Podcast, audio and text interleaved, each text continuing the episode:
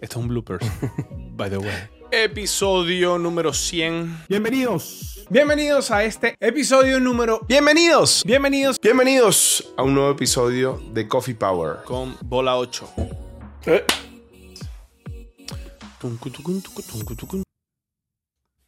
De acuerdo.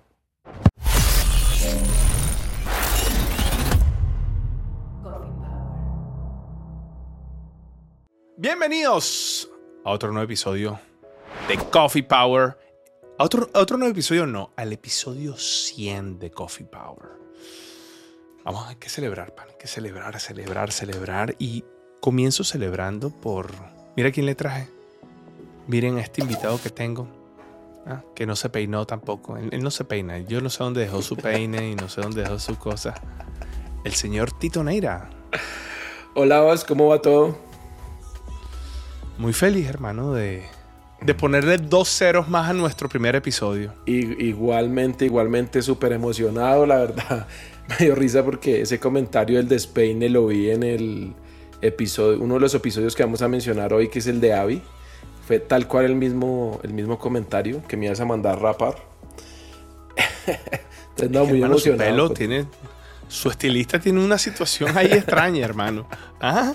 Acuerdo, La gente, la gente que no nos escucha es que Tito tiene un, un look, un fashion, una cosa interesantísima. Deberían, deberían, si están en Spotify, vean el teléfono porque ya tenemos el video en Spotify. Ya no sabías, Ah. Tito, no sabías. Ya este, estos, los nuevos episodios están en video en Spotify. Así que vean un momentico el teléfono para que vean el fashion. Y Tito tiene ahorita en, en su pelo detrás, tiene un bombillo. Entonces el, el bombillo se ve atrás como si, tuvi- como si tuviese un aura así como San José, más o menos, ¿no? Maestro, Bien, ¿cómo bien. estamos? Bien, bien, bien. Aquí súper contentos. O sea, la verdad, desde que hablamos del episodio cero, o sea, antes de arrancar cualquier cosa y la primera prueba que hicimos con el 1, genial, genial y realmente muy contento después de, de este tiempo, pues ya el episodio 100, llegar a las tres cifras es bien importante, la verdad. Fíjate que con Tito, eh, y la gente que, que no conoce a Tito, bueno, con Tito hemos hecho varios episodios y con Tito hicimos el episodio número uno. Eh, Tito es parte de- del equipo de Coffee Power, del team de Coffee Power. Y, y cuando dijimos, bueno, ¿qué vamos a hacer para el episodio 100? Lo primero que dijimos fue, bueno, Tito, lo primero es que tú y yo tenemos que estar en ese episodio porque si hicimos el 1, tenemos que hacer el 100. Y, Y estuvimos pensando como que, sí, eh, traemos un invitado, traemos a alguien y al final decidimos, mira, ¿por qué más bien cada quien hace su trabajo? Tito hizo su trabajo, yo hice el mío, de ver los 99 episodios. De nuevo, otra vez. Y ver cuáles fueron esas reflexiones, esas reacciones, qué nos quedó y cómo pudiésemos hacerle ver a una persona que no conoce el podcast o que también ha visto el podcast de cuáles fueron esos momentos y esas cosas que para nosotros son importantes, que creemos que también para ustedes puede ser importante y pueden ser importantes también para los próximos 100 episodios. Em, hay cosas que, por supuesto, eh, sabes, ha pasado el tiempo y la tecnología avanza con, con un montón de velocidad que nos va a tocar hacer versión 2 de, de varios episodios que hicimos. Pero bueno, esa va a ser la dinámica de hoy. También a todos ustedes están invitadísimos de que mm, comenten cuáles fueron esos momentos, cuál fue su episodio favorito, el momento preferido. Pueden crear los clips en la funcionalidad en YouTube, que aquí, mira, aquí el editor le está dejando cómo se crean los clips en YouTube, que, que es una función súper interesantísima, una función nueva eh, de YouTube y usted puede compartir también esos clips y así podríamos entre todos ver cuáles son, son esos momentos. Entonces ya entrando a la dinámica de este episodio 100, voy a arrancar contigo, Tito. ¿Cómo, ¿Cuál fue su primera reflexión? Pues yo creo que fue un, un- la primera primera fue cuando hablamos de esto que y que veíamos otros podcasts y que no queremos ser eh, digamos un tema técnico o bueno sí técnico pero no pues como el curso de Python pues sí eh, o de cualquier lenguaje sino Como narrar un partido de tenis por radio. ¿Cómo? Nu- Nunca he escuchado un partido de tenis por radio. Eh, no. ¿Cómo, ¿Cómo sería? es eso? ¿Cómo? ¿Cómo sería? ¿Cómo sería un partido de tenis por radio? Ah, ya. O sea, ¿cómo, cómo lo narraría? ¿Cómo lo narraría el locutor en un partido de tenis? ¿Cómo sí, sería? Sí, sí, sí, sí. De acuerdo. de Eh, acuerdo. Es, es lo que tú dices de Python. ¿Cómo vamos a Sí. enseñar en un podcast a programar en Python? es súper complejo. sí. Entonces, uno dice, eh, una de las primeras reflexiones es, queremos manejar temas técnicos de las áreas en las que hemos tenido experiencia, digamos, para no especular, sino, ese fue uno de los primeros, pero también que estos temas lleguen a diferentes profesionales. Y te hacía el comentario esta tarde que me escribe una abogada y me dice, vi el episodio de estrategia de datos, me lo vi total y me sentí identificada ahí, sentí nuestros roles identificados ahí, genial el contenido, explican las cosas de una La manera... abogada, sí. Pero creo que eh, ese fue el del fin del científico de datos, ¿no fue? Que hablaste ay, del tema de los mentiras. abogados. Sí, sí, sí, de acuerdo. Sí. Fue el de... Sí, Sí. de acuerdo, de acuerdo, perdón. El que fue como el 86, una cosa así. Uy, hermano. Entonces me Aquí gustó se lo vamos por- a poner.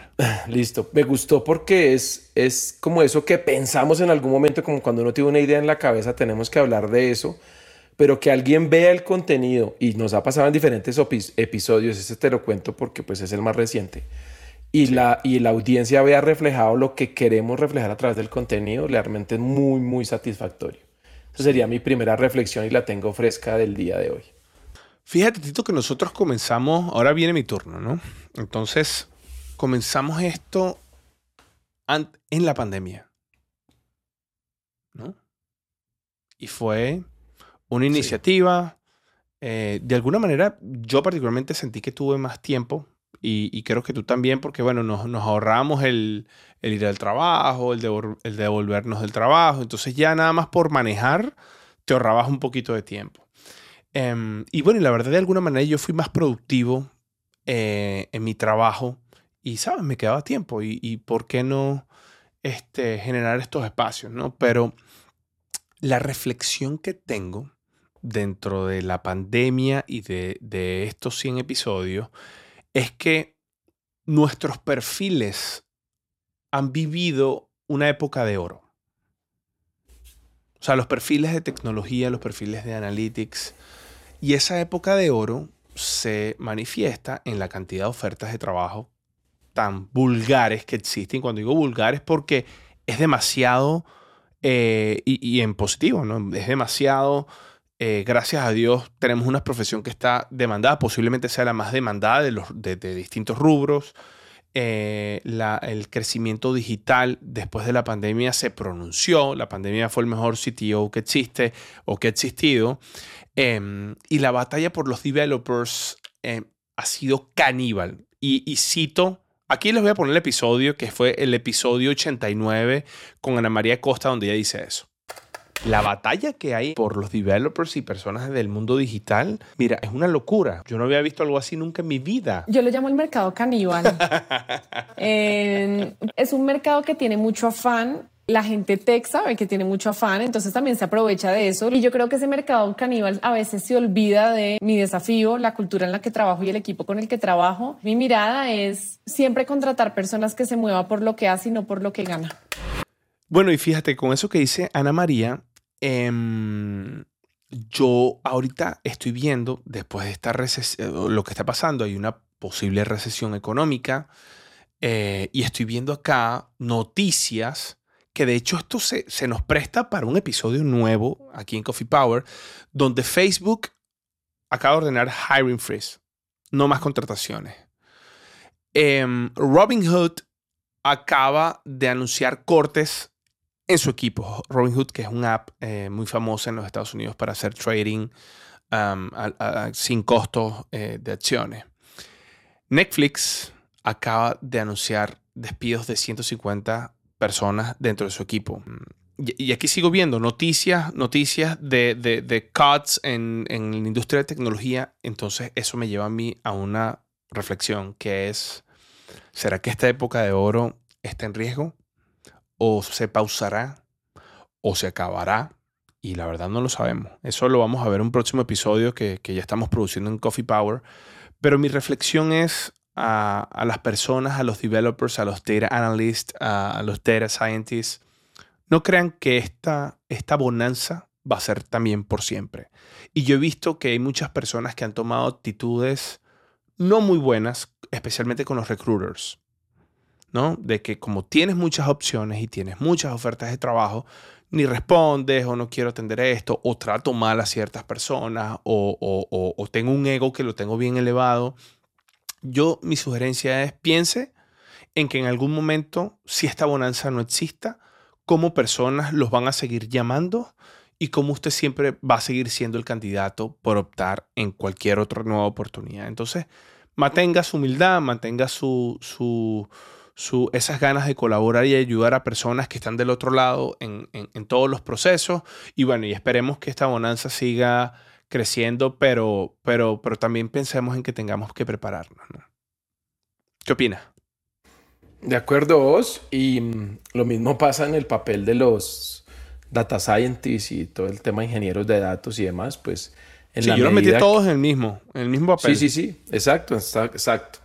Em, y en la medida pues que las empresas sigan necesitando estos roles, pues bien, pero pues definitivamente si hay temas de, de, económicos o frenazos económicos o demás, pues eso afecta a todos los sectores, ¿no? Eso sí es, es clarísimo.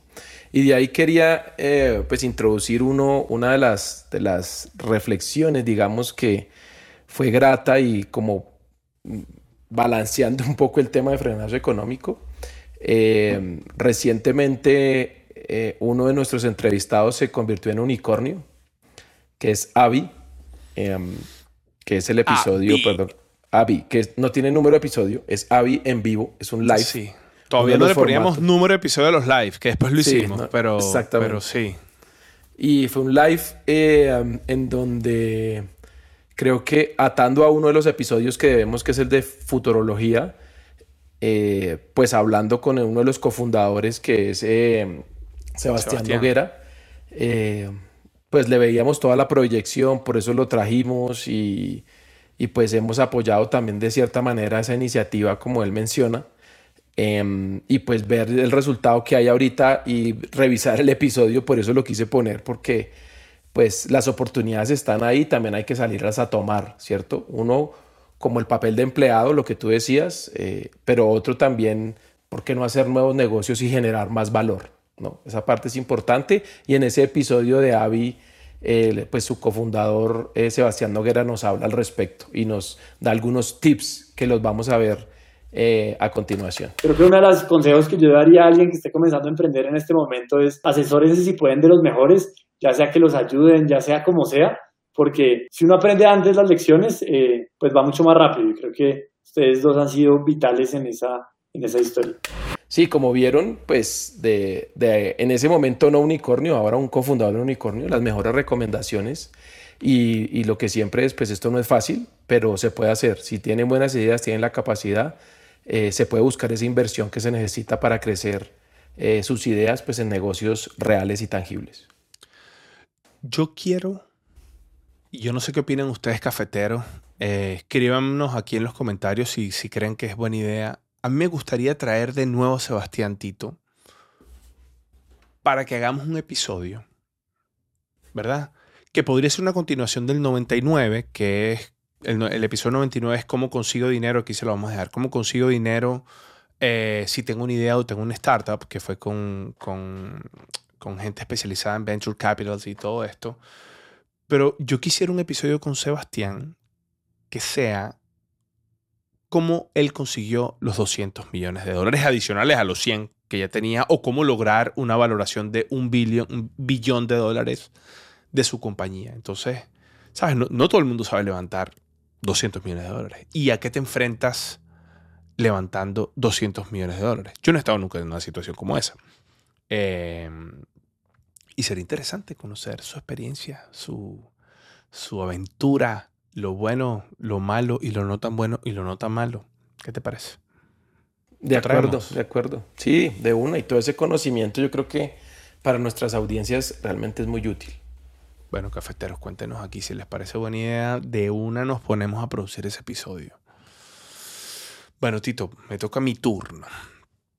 Yo me voy a ir hay un tema un poquito técnico, pero que creo que es el mindset que tiene que tener todo perfil en tecnología, en data y en cualquier empresa digital.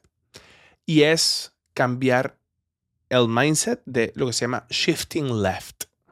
o mover los procesos hacia la izquierda. Y eso fue el episodio número 6 con Oscar Urrego de Ingeniería hacia la izquierda.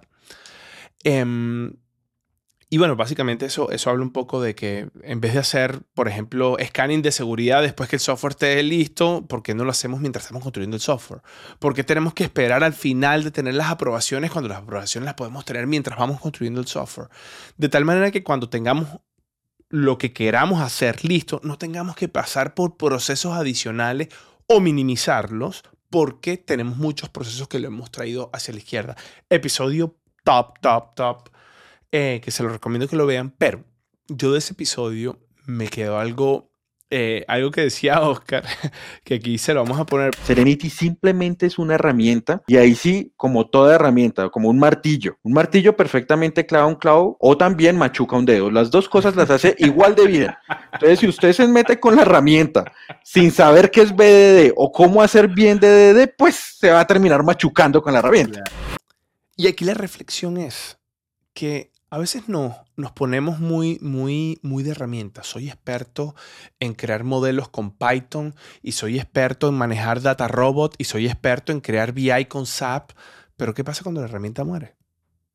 ¿O qué pasa cuando el lenguaje, mira, todos los problemas que hemos tenido con Java para los Java lovers, ¿no? Eh, vulnerabilidades, eh, han salido frameworks que son mucho más rápidos. Hay gente que dice que Java es the new COBOL y hay muchos Java developers que no, no aprendieron a hacer más nada en su vida. la herramienta no les funcionó y ahora les toca conocer nuevas herramientas. Entonces, mi recomendación o mi reflexión es, aquí en tecnología, hermano, tenemos que conocer los fundamentos y saber adaptarnos a nuevas tecnologías, a nuevas herramientas, a nuevos frameworks que nos permitan ¿sabes? Mantenernos al día como, un médico, como cualquier otra eh, profesión en la actualidad. ¿Cómo la ves? Clarísimo, clarísimo, y eso me permite atar y, tengan en cuenta que no nos pusimos de acuerdo en esto, sino fue una labor independiente, cada uno Pero si nos pusimos de acuerdo en algo, Tito, antes que llegues al próximo punto. En esto, mira, ve. vamos a celebrar. ah, sí. ¿Qué tiene Tito ahí? Nos pusimos de acuerdo. Mira, diplomático envasado. Y, la gente pues, se preguntará ¿qué, qué están haciendo estos locos. Esta es la primera vez que nos estamos, estamos tomando un trago aquí en Coffee Power porque es el episodio 100 y, lo, y, necesitamos que Tito esté más, más activo. Y Tito se pone activo cuando se lanza... Ajá, suena sabroso. Bueno, Tito se está tomando algo muy interesante. Yo me estoy tomando una eh, reserva exclusiva. Ronero somos nosotros. Ronaldinho. Ronaldinho du Gaucho. Salud. Eso es lo que se pasa en podcast. La gente dirá, pero estos tipos van a hablar de tecnología borracho. Bueno, no, no, no, borrachos no. Pero ¿por qué no? Con unos traguitos encima. ¿Te no ha pasado que las mejores cosas que se han cocinado han sido en reuniones, a lo mejor con un traguito encima, con, ¿sabes? Con, en, las cosas sociales. Entonces, ¿sabes? No, no, no recomendamos a la gente que tome, pero nosotros sí lo hacemos, pues. Sí, salud. Salud, viejo. Ajá, perdón, te interrumpí. No, adelante. Mm.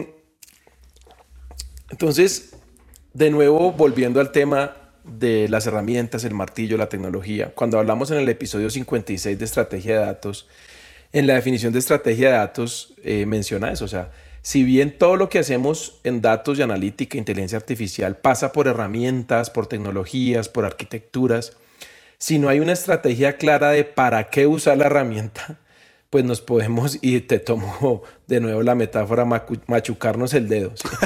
Entonces, eh, y eso, lo, eso en, los, en el primer minuto de ese episodio, o tres minutos, hablamos mucho de eso, y, y lo interesante es cómo todas estas cosas se relacionan. A veces uno es muy enfocado en la tecnología, en lo técnico, pero definitivamente tiene que saber planear y esas planeaciones, como vimos en el episodio 56, no dependen solo de lo técnico, depende del negocio, de las personas, cultura organizacional, estructuras de equipos y demás. Esa parte es bien importante tenerla en cuenta y en el episodio 56 pues hablamos de eso. Que lo vamos a ver a continuación. Normalmente las empresas usan los datos para operar. Eh, eso en el lenguaje de innovación es como innovación interna, es decir, tener sus dashboard de ventas, tener su información de las células de desarrollo, si tienen desarrollo de sus productos digitales, hacer analítica avanzada o machine learning para mm, no sé, disminuir la deserción de clientes, lo típico, lo interno de una empresa. Eso, digamos, es usar los datos para operar desde mi punto de vista. Cuando uno habla de estrategia de datos, es usar los datos para transformar el negocio. Es cómo convertimos los datos en una ventaja competitiva de la empresa. Si definimos ventaja competitiva es que los datos me permitan diferenciarme, eh, ser mejor que la competencia, innovar en nuevos negocios. Y esa es una visión diferente a usar los datos para operar. Cuando hago una estrategia de datos, lo que pretendo es que a través del uso de herramientas, técnicas, algoritmos, yo pueda transformar mi negocio. Lo que vamos a hablar en este episodio, pues, eh, está relacionado y visto desde ese punto de vista, la estrategia de datos, transformando la forma de hacer el negocio y buscando nuevas formas de rentabilizar a sus clientes. Sí, sí, es verdad.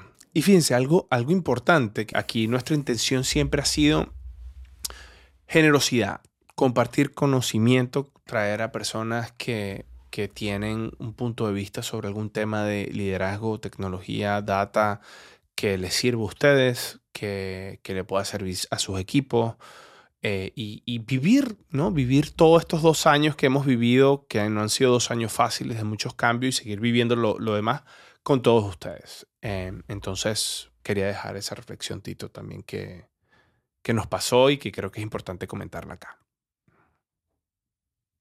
Sí, de acuerdo. Sí, también, digamos, dentro de algunos comentarios, pues eh, a veces hay, hay eh, personas, digamos, que esperan que, que, de pronto cuando uno pone un tema técnico o sea como una cátedra, ¿no? Como, como un curso. Pero no es un curso.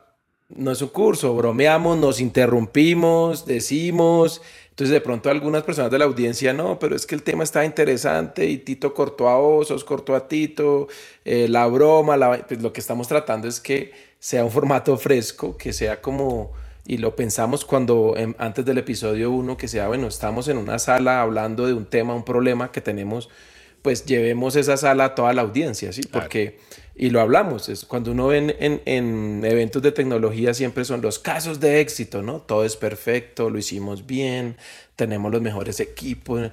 Eso honestamente les digo y se lo repito y lo he dicho en varios episodios, no es así. Entonces tratamos de traer nuestra experiencia, de hecho en, en, varios episodios decimos es desde nuestra experiencia, no estamos hablando ni pretendemos decir que somos, tenemos la verdad revelada. Vivimos esto vivimos una situación, la comentamos cuál es nuestra, nuestra opinión respecto a eso que vivimos. Y ya pues las audiencias nos complementan, las personas nos comentan, nos dicen y pues nos enriquecen también. Y los invitados también nos enriquecen esa visión. Sí, y, fíjate, el, lo que a mí me gusta de este formato es que usted se puede relajar y aprender. Y cuando digo aprender, no quiere decir que es que lo que le dijimos acá usted lo tiene que salir a hacer mañana, porque siempre también hemos hablado mucho de que cada contexto es muy diferente. Cada compañía requiere una, una prescripción distinta. Entonces, nuestro objetivo acá es inspirarlo usted con distintas experiencias y diversas prácticas que usted las pueda poner en práctica o en ejecución en su compañía y vea que le funciona más. Entonces, eh, hay cosas que aquí se han dicho que quizás a usted no le funcionan. Y hay cosas que se han dicho que quizás ha sido la solución para su problema. Y, nos pasa a nosotros. O sea, Tito, Tito y yo tenemos situaciones, o sea, tenemos roles similares, pero tenemos situaciones que son distintas. Y hay cosas que le han funcionado que a mí no me funcionan. Entonces, em, sí, por ahí también va la cosa. ¿No? Súperos. Bueno, ¿a quién le toca? ¿A mí? ¿A ti? ¿Cómo es la cosa? Usted, hermano, dale usted. Adelante. Bueno, plantee su tema. Atando de nuevo con uno de los comentarios anteriores, eh, el, episodio número, se me olvidó el episodio, en donde hablamos de em, ciencia, episodio 21, donde hablamos de los perfiles, donde creo que vino ¿Qué Diana. hace un candidato para científico de datos más idóneo? Ah, no, no, sí, episodio 21, sí. El episodio 21 eh, fue Diana la que vino ese de... Diana Larcón. Diana Larcón y nos dio su perspectiva de, cómo seleccionar un científico de datos. Bla. en, en, en, las características que lo hacen más idóneo en general aplican para cualquier persona técnica, como mencionaba vos, ahora están perfiles muy relacionados. Y hablaba de ese aprendizaje continuo y lo ato también con lo que tú mencionabas de Java. ¿sí?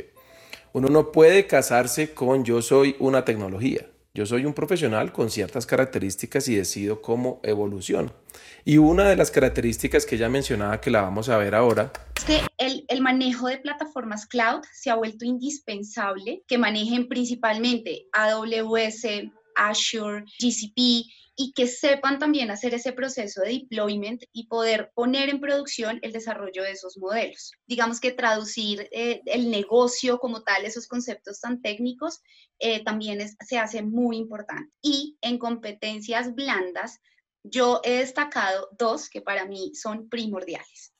La primera es la comunicación y es de lo que ya habíamos eh, tocado esa capacidad que tienen los científicos de datos de poder sentarse con personas de otras disciplinas, de otras áreas, que no hablan ese mismo lenguaje técnico y poder traducir todos esos conceptos a un lenguaje mucho más entendible, porque finalmente la, compañía o el, o, el, negocio necesita tomar decisiones estratégicas en base a qué? Pues a las áreas de analítica, porque para eso las tiene. Entonces, que estas personas tengan esa capacidad de poder sentarse con ellos, explicarles el por qué, cómo se va a hacer o por qué se desarrolló dicho modelo, es importantísimo. Y la segunda es el aprendizaje autónomo, ese espíritu curioso de estar en cursos, de, estar conociendo las nuevas tendencias, creo que es fundamental porque, como ya decíamos, la tecnología viene avanzando todos los días y en estos campos, pues muchísimo más. Entonces, no es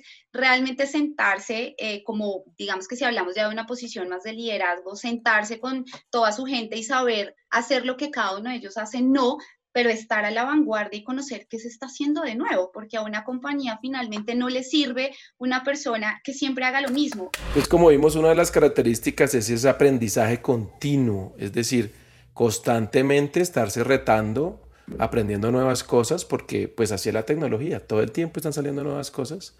No nos podemos casar con lo que sabemos hoy, sino debemos estar evolucionando, digamos. Ese es otro de los temas, otro de los aprendizajes, digamos, de, algunos de los episodios que hicimos en, en estas primeras 100.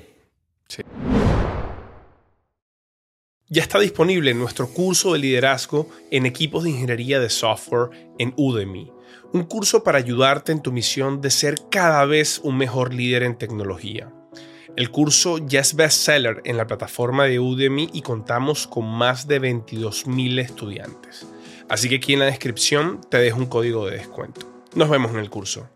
Sí, y eso lo, voy a atar, Tito, porque hay mucha gente que está en todo ese proceso de aprendizaje y gente que quiere, quiere, mira, hay mucha gente que llega a una compañía y quiere innovar y quiere utilizar nuevas tecnologías, así como decía Diane, y quiere, sabes, aplicar lo nuevo que salió.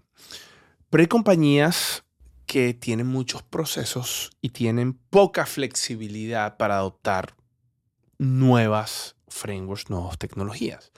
Y eso yo lo hablé en el episodio 13 con Hanoi Morillo. Yo no sé si te acuerdas de ese episodio donde hablamos de la innovación y la burocracia, si son compatibles. Sí. Y si son compañías establecidas, ¿no? O sea, como grandes corporaciones. Hmm. Y ella tiene un punto interesante, o hablamos un punto interesante sobre la inercia. Que miren, miren lo que ella dijo tocando ese tema que, de lo que tú estás hablando, hay un punto que es la inercia. Y es cuando la gente em, se acostumbra a los procesos y se acostumbra a la burocracia. Entonces, eh, la gente tiene una idea increíble, quiere innovar, quiere hacer cosas grandiosas, pero cuando ven la montaña de cosas que tienen que hacer, el tiempo que tienen que eh, eh, em, dedicarle a eso, dicen, ¿sabes qué? No. Y es la inercia, se los lleva y la inercia comienza siendo de la suya, comienza haciendo que la gente se vuelva lenta. ¿Cómo evitas que eso pase?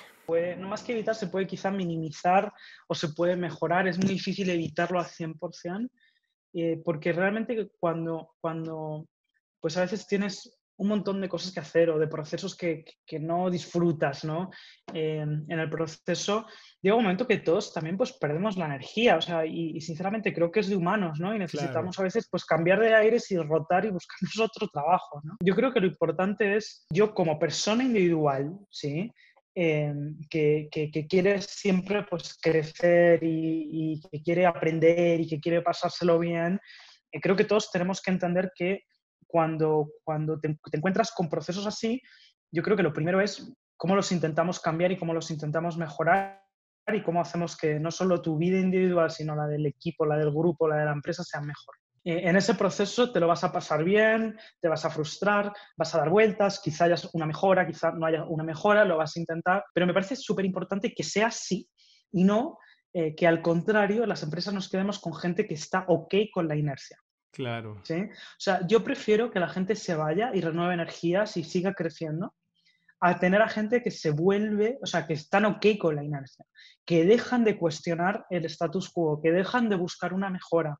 Em, eso es, eh, creo que es una de las grandes fallas que tenemos en, en las organizaciones cuando la gente se cansa en vez de, de, hecho, animarla a, bueno, espera, te pongo en otro sitio o te ayudo a buscar una oportunidad de, de otro nivel para que tú renueves energías, para, ¿no? Eh, la gente se acomoda y se acostumbra a la inercia, entonces dejamos de cuestionar, dejamos de buscar la mejora, dejamos de levantar la mano eh, y eso es súper detrimental no solo para la persona en sí, eh, sino también para la organización. Y fíjense lo importante que es poder tener estructuras de innovación en la compañía. Si tú no tienes esa capacidad, la inercia te lleva. O la inercia, te acostumbras a no innovar, te acostumbras a no ir más allá, te acostumbras a no dar la milla extra, a no experimentar. Porque, ¿para qué hacerlo si la compañía me va a poner 10.000 procesos, 10.000 puertas, 10.000... No, hermano, ya eso ¿Sabes? E, e, esa gente, Tito, que veíamos que llegaban los primeros días a, varias compañías con aquellas, todas esas ganas, se querían comer el mundo y después las compañías comienzan a ponerle pum, pum, pum, pum, y, tú los mm. veías seis meses después. No, hermano. Yo mejor no lo hago. Sí, sí, es la solución, pero mejor no lo hago porque aquí no me van a dejar. Y eso es un cáncer, viejo. ¿Qué opinas? Sí, totalmente de acuerdo, Os. Em, hay diferentes formas de abordar la innovación y definitivamente eh, pues la innovación es cambio, sea disruptiva o sea innovación de procesos, o la innovación implica cambio. Y si la organización no está dispuesta a cambiar, es muy difícil que se dé la innovación, que nazca.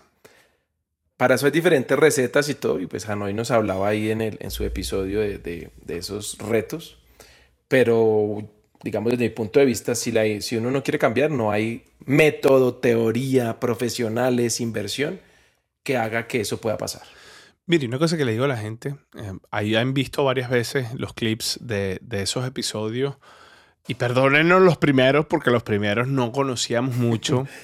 ni lo que decía Tito, no teníamos la, la, el entendimiento de la producción, cámaras, audio. Eh, entonces, bueno, los primeros eran muy artesanales pero bueno, ya hemos ido mejorando para que usted tenga una mejor experiencia aquí en Coffee Power. Aprovechaba ese, así ese comentario, Tito. Pero es, es, además es, creo que es bonito ver la evolución. Yo, o sea, yo lo disfruté por eso. O sea, y, y, eso en sus proyectos dentro de las compañías y hablando de innovación que estamos hablando, lo van a ver. Lo importante es hacerlo. Nosotros pudimos borrar esos episodios, cambiarlos, pero no, es parte de lo que tenemos como producto hoy día del podcast. Entonces ustedes tomen eso también en sus proyectos y al principio serán borrosos. Más adelante pues irán mejorando, mejorando y esa es como un poco la idea y, y, quería pues tomando estos comentarios y, mencionando el episodio de Hanoi, en nuestro episodio número uno, que es uno de los que van a ver borrosos y van a ver la diferencia. eh, hablamos Pero tremendo episodio, que, hermano, que está muy vigente. Sí, Total, total, por eso van a ver. Em, hablando de, analítica. ¿Cuál fue el em, título? De analítica. Eh, Data analítica, moda eh, pasajera, ¿no? Moda pasajera, sí. Entonces, definitivamente ese episodio, digamos, lo que nos deja y atándolo con la innovación es, pues finalmente son áreas que vienen a innovar cosas dentro de la organización. Para mí, cuando una organización no tiene áreas de analítica y las va a poner, pues viene a transformar el, el proceso. Y una de las cosas que hablamos dentro del episodio es dónde debe estar el área analítica. ¿Sí?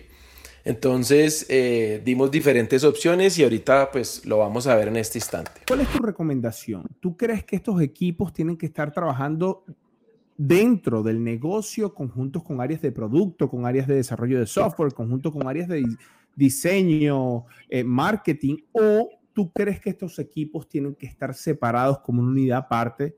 recibiendo los pedidos de toda una organización. Cuando uno ve diferentes compañías a nivel del mundo tienen los dos modelos, ¿cierto? Para mí es algo intermedio, digamos, porque ¿qué es lo que pasa, digamos, con la primera parte que tú proponías? Cada área hace sus análisis, son silos, no se comunican y pues el problema de los hilos en una organización es que pues pueden llegar a generar desperdicio de recursos, no capitalizar las oportunidades. Ese es el, el, problema de la primera parte. De la segunda, cuando es un área central en la organización, se vuelve un cuello de botella. Entonces lo que yo he propuesto en las organizaciones con las que trabajo es hacer un gobierno federado.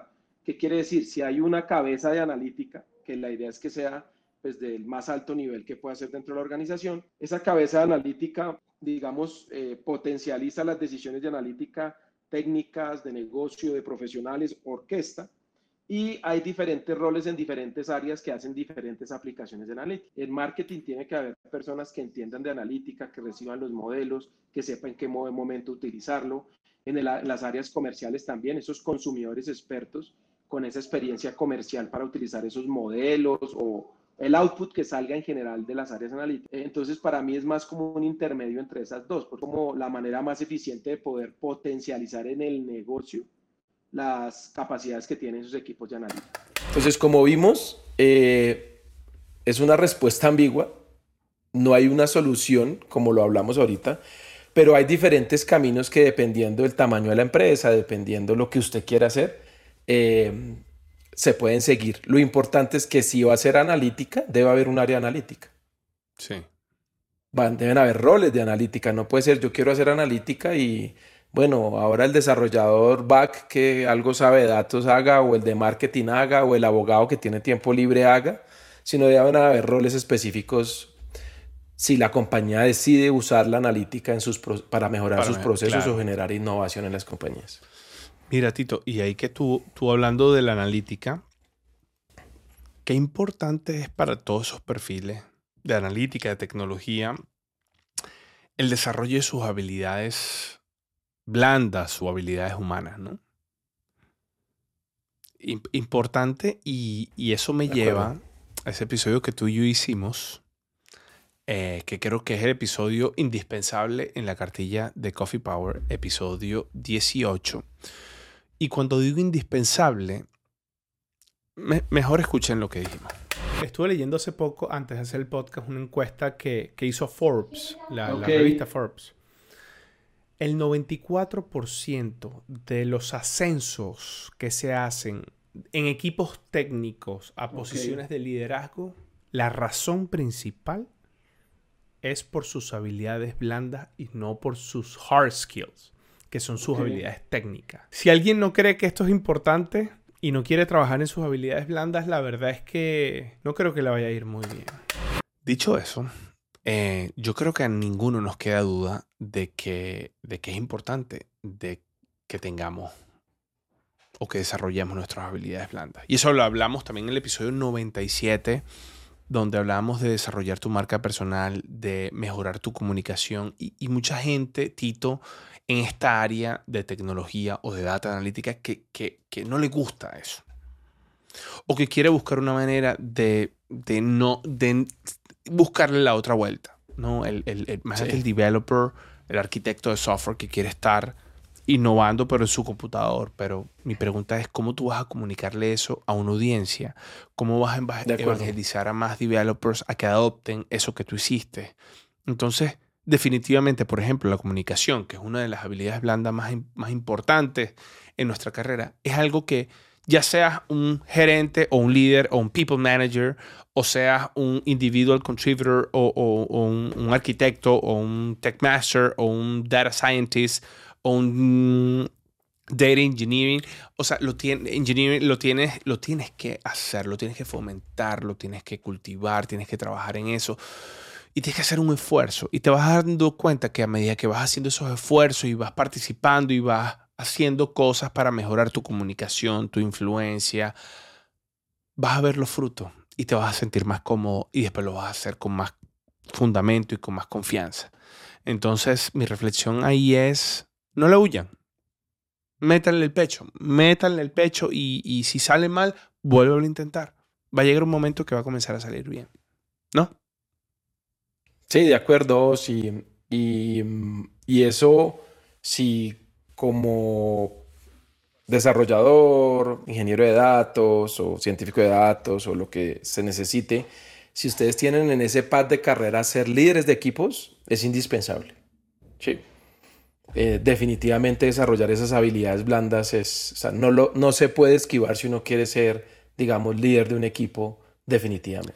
Y eso, con eso ato con... Ah, ¿vas a decir algo? No, que me, me, acuerdo que tú dijiste algo ahí importantísimo de las habilidades blandas, que, ¿te acuerdas? ¿Cuál es la, el fundamento principal de, de, para poder tener, desarrollar tus buenas habilidades blandas que tú decías, eh, lo, lo, más importante es que tú seas un buen ser humano.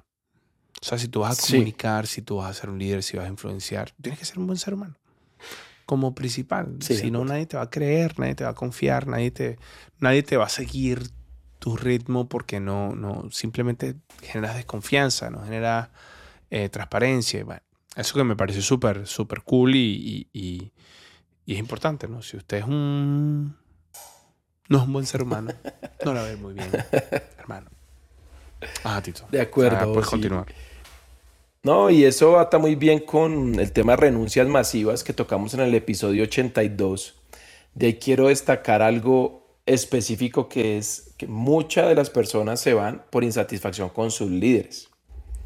Entonces, si yo cojo ese pad de carrera como líder y como tú mencionabas lo que hablamos en el episodio de soft skills, no somos un buen ser humano, no tenemos habilidades de comunicación, no podemos transmitir una idea, pues eso está muy atado a los diferentes puntos que vimos ahí en el episodio 82 de renuncias masivas. Les dejo a continuación ese punto de la gente renuncia por los malos líderes. Infelicidad con el management o insatisfacción con el management. Muy común que la gente no siente que sus líderes los representan y no se sienten cómodos. Todo el resto funciona, digamos. Sí. Yo creo que aquí podemos separarlo como en dos bloques otra vez, los roles técnicos y los roles administrativos. Digamos, yo creo que en el rol técnico, desde mi punto de vista, el, el manager tiene que saber. Y creo que ya lo hemos discutido en otros episodios. Sí.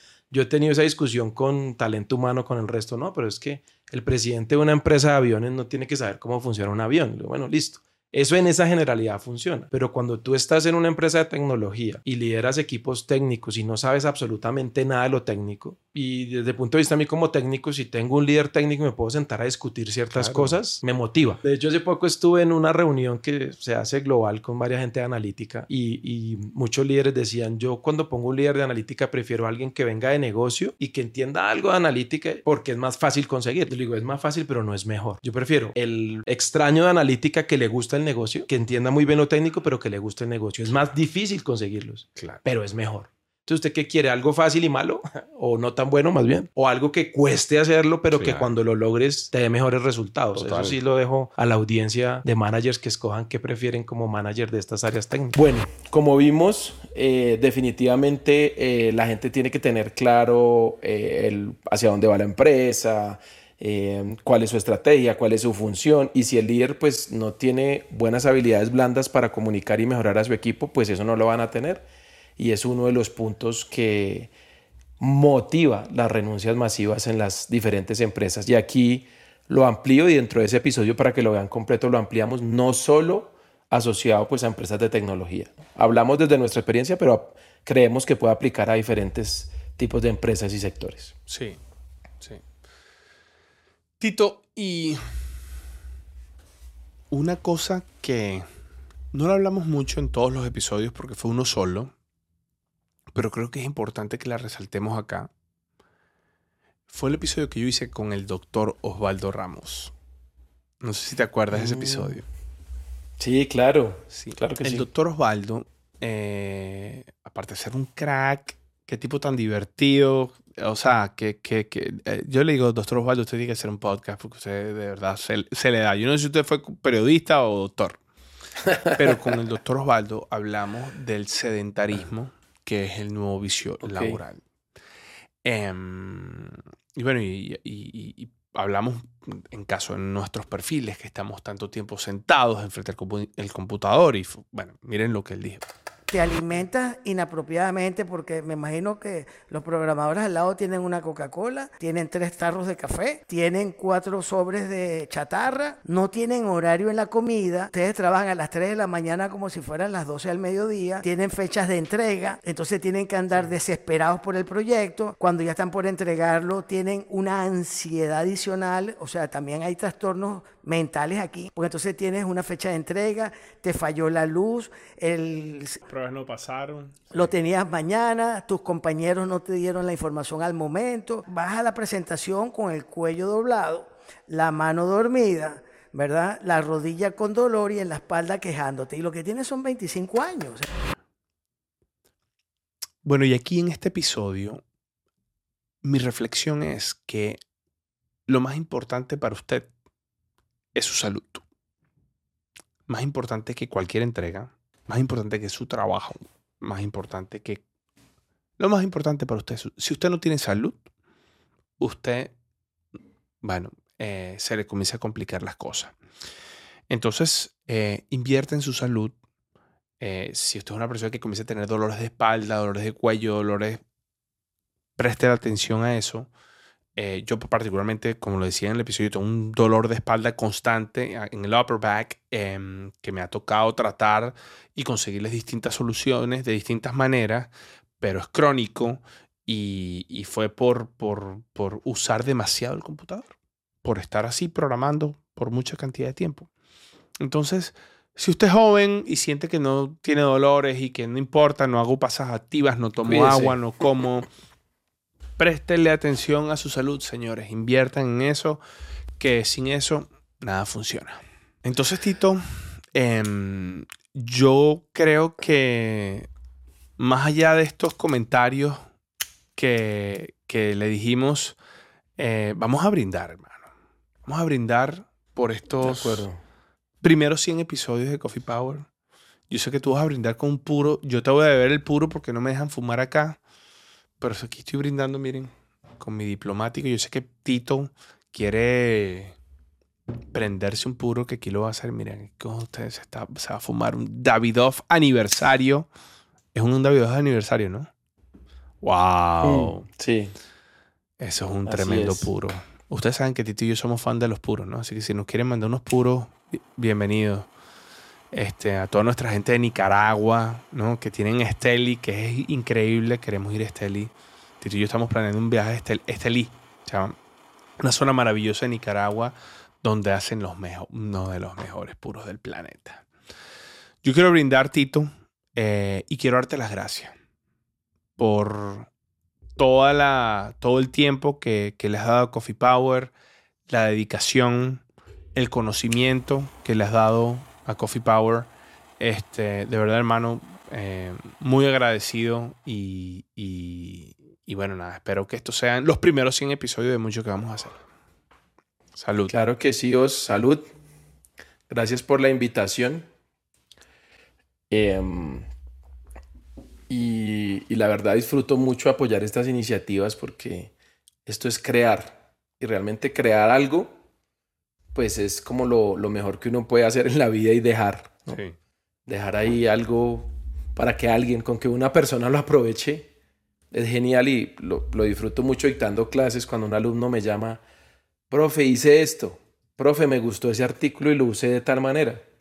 Aquí que es un formato más fresco, no académico, eh, también disfruto mucho eso, o sea, me gustó, no me gustó, no sé si te acuerdas, no me acuerdo cuál episodio fue que salí con la gorrita esta que me dijeron que era el qué, el, Che Guevara.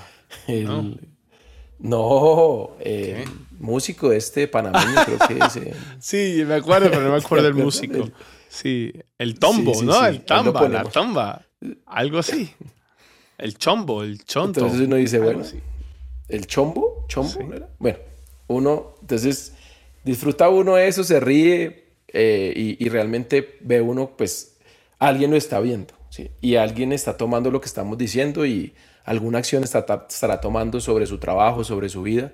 Y de, de nuevo, pues es compartir lo que, la experiencia que hemos tenido eh, y que pues cada uno pueda tomar lo mejor y aportarnos también lo mejor a través de sus comentarios.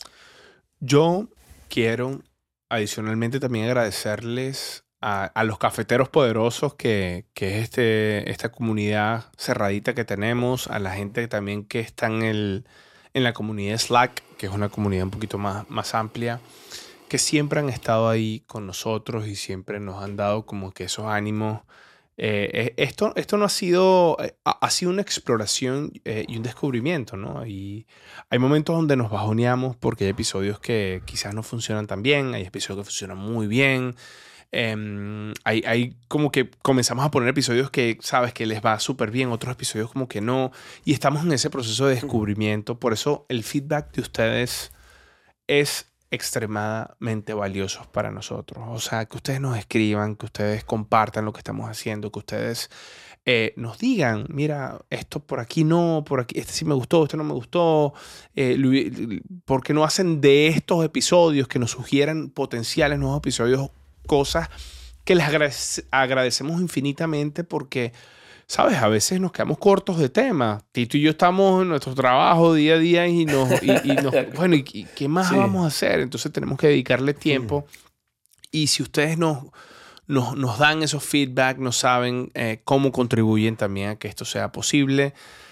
Yo, yo, quiero, yo quiero decirles que, como les dije hace un rato, esto se trata de generosidad, hermano. De que usted sea generoso y de que usted sea, de que usted, este, usted quiera dar. Por eso, cuando usted comente, hágalo si está en su posibilidad de manera constructiva, de que, de que, de que, de que agregue valor a lo que estamos diciendo, de que si usted difiere, difiera, difiera, pero no, no destruya. Y si difiera, hágalo para construir. Nosotros se los vamos a agradecer. Y, aparte es natural. Esto no es un podcast donde yo traigo celebridades y hablamos sobre la vida de celebridades, que es una sola verdad absoluta porque es la vida de una persona. Aquí hablamos sobre temas, tópicos de tecnología que cambian, que hay mejores prácticas, que puede ser que un invitado haga algo que sea un antipatrón, que puede ser que alguien haga algo que no esté de acuerdo con lo que usted necesite. Entonces, difiera.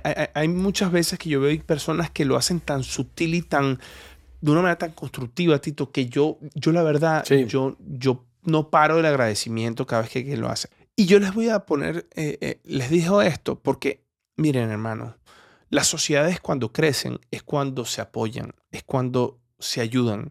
Y bueno, para, para no enfocarme en lo negativo, me enfoco en las críticas, las sugerencias, el feedback. Claro. Que nos sirve y nos, hermano, mira, y, y el feedback incluso cuando lo hacemos mal cuando han pasado cosas, lo que decía de política, que nos llegaban esos feedback. Mira, a mí me llegó un feedback una vez por Instagram que a mí me tocó el alma. No, no, voy a decir de quién ni qué episodio para no entrar en, en, dilemas, pero él me tocó el alma porque yo decía, yo me acuerdo cuando, cuando Venezuela, toda esta situación que ha pasado con Venezuela y alguien hablaba así súper superficial, no, es que Chávez es...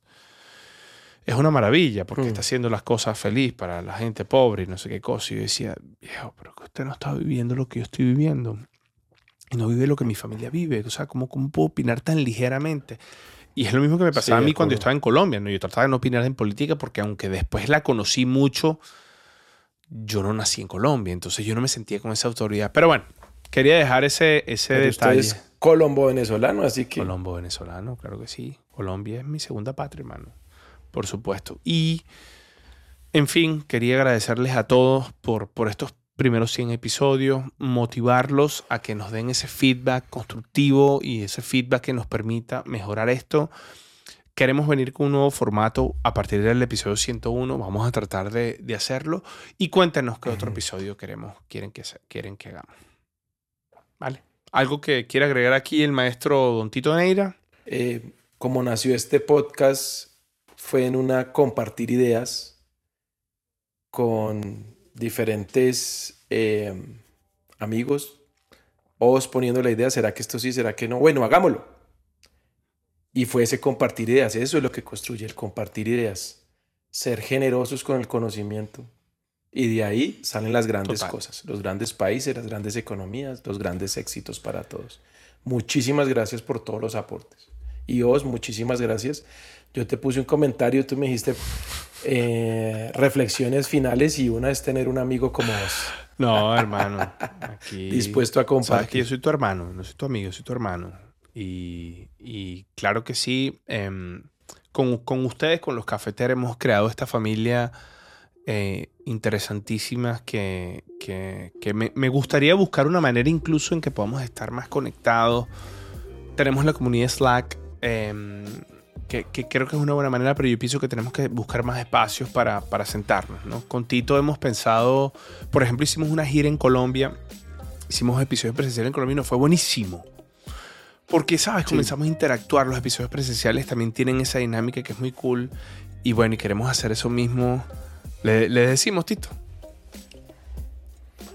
Bueno, sí, sí, para poder hacer el promo del episodio y que al final vamos a dar un aviso. ¿Qué les parece hacer una serie de episodios presenciales en México? O en Argentina. O en España. Y eso es lo que estamos cocinando aquí con Tito. ¿Ya compró el pasaje? Pues tengo, tengo las visas por lo menos ya. Para comenzar a hacer esos episodios on-site y, comenzar a ir a varios países a, compartir esto. Pero bueno, todo, todo esto forma parte del catálogo de ideas que tenemos. Y bueno, cafeteros, hemos llegado al fin de este episodio. Agradecidos. ¿Cómo, mucha gente, Tito, antes de que seguimos, nos, nos dicen, ¿cómo podemos ayudar? ¿Cómo podemos sumar? Y ustedes saben que este podcast, aquí no tenemos eh, todavía sponsors. Eh, no hemos querido. Em, hemos querido enfocarnos en dar conocimiento. Y creo que lo de los sponsors es algo que va a venir más adelante y, y- y- y- hacerlo de una manera muy sutil, con, con con algo, con marcas o con contenido que vaya muy de la mano con lo que hacemos, pero cómo podemos ayudar y cómo podemos sumar en Coffee Power. So, mira, la, la mejor manera es compartir los episodios. Si algún episodio que a usted le generó valor, compártalo con sus amigos, compártalo con, sus, con su gente, compártalo, eh, sabes, en su network. Eh, eso nos ayuda un montón, porque así se comunica la voz. Hay gente que ha entrado y decía, ay, descubrí este podcast, no lo conocía. Y bueno, porque es un podcast nuevo, ¿no? O sea, no lo conocía. Lo segundo, si usted está en Spotify, o si no está tampoco, pero quiere irse a Spotify, Spotify sacó una funcionalidad de, los, de las estrellitas, de, usted pone un review. Y eso hace dentro del algoritmo de Spotify que el podcast se ranquea. Así que si usted, aquí en, aquí en video ya el editor le está poniendo cómo lo, hacerlo. Usted entra a Spotify, pone las estrellitas y puede dejarnos un comentario. También lo puede hacer en Apple Podcasts. Y bueno, y en YouTube usted también se puede suscribir, usted eh, le puede compartir este canal también a las personas seguidas. Así que eso es una de las maneras en que usted nos puede apoyar a compartir la voz, a seguir que esto, a ayudar que esto siga creciendo y hacer que este contenido siga, podamos tener más herramientas para crear mejores contenidos para ustedes. Así que Tito, agradecido, episodio número 100 y a todos ustedes encantados por esta jornada con ustedes. Gracias por escuchar por ver este episodio de Coffee Power. Chao, chao.